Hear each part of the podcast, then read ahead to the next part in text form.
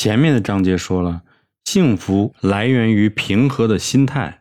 那你平和的心态怎么获得呢？其实是来源于好习惯，而这个好习惯呢，不是你天生就具有的，而是通过后天可以训练的。获取幸福，它是一种技能，而且是逐渐增加的。你一定要相信，你一定能够做到。那么，所谓的技能呢，就是说你通过个人的努力和训练，你才能达到的目标。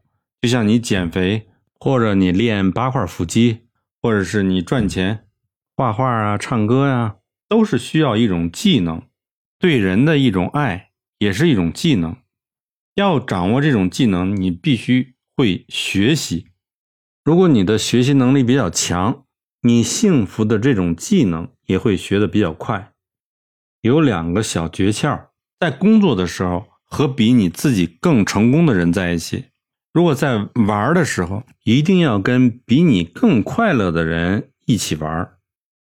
那么说回来，怎么训练这个幸福的技能呢？你就要不停的尝试来试错。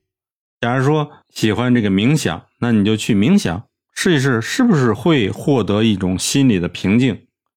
如果你你冥想对你来说不管用，你可以练练画画啊，或者唱歌啊、冲浪啊、跑步啊、赛车呀，或者是什么瑜伽呀，或者烹饪呢，去尝试各种不同的活动，来寻找那种幸福感。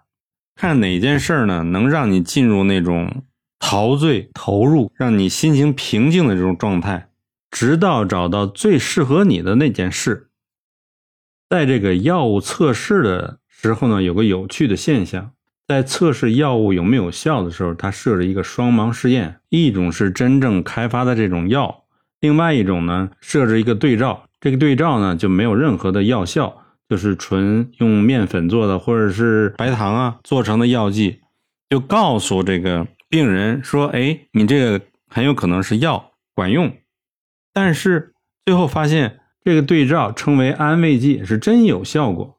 它可以缓解病情，它甚至可以把病人的病给治好。这就是心理作用对你病情影响的一个非常有力的一个证据。